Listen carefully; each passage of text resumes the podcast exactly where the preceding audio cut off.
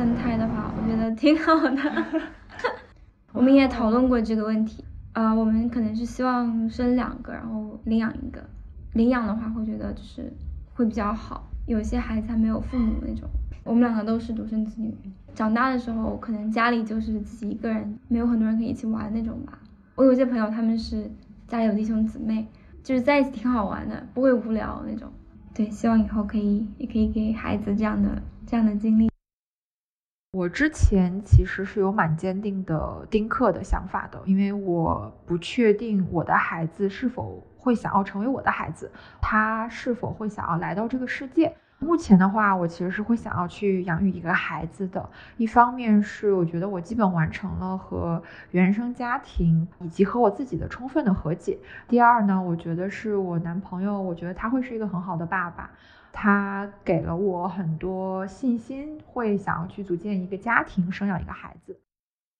应该不会养育人类幼崽，生育一个孩子，其实对我自己的生活来讲是很大的影响，包括在经济上，然后精力上，可能工作等等这些事情上付出的代价，我不想承担。第二个原因是。呃，我是独生子女，然后因为我其实父母离异，对家庭生活我是有向往，但是对养育一个孩子，我觉得我不想负那么大责任。给一个人生命和让一个人去死，其实是一样重大的决定。第三个原因是，我觉得可能未来我们这个世界会发展越来越快，如果有孩子的话，意识上或者知识上的差距会越来越大，我可能会被他们嫌弃。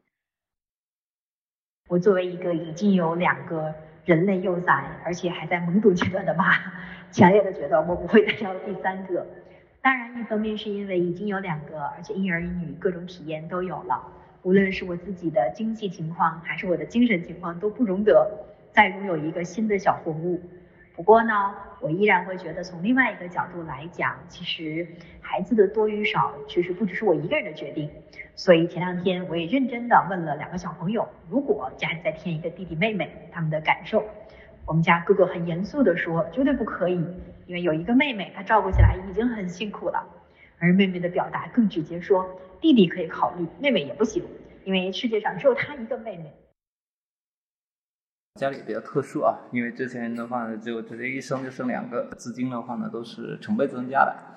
第一点，家里的可支配的资金急剧的下降啊，房贷啊、车贷啊、然后尿片啊等等。第二个，自由度啊，夫妻双方本来是没有小孩之前有可支配的一个时间的，好不容易把两个养的差不多大了，生三胎的话呢，这个时间延续很长。呃，第三点的话呢，就是家庭的一个矛盾，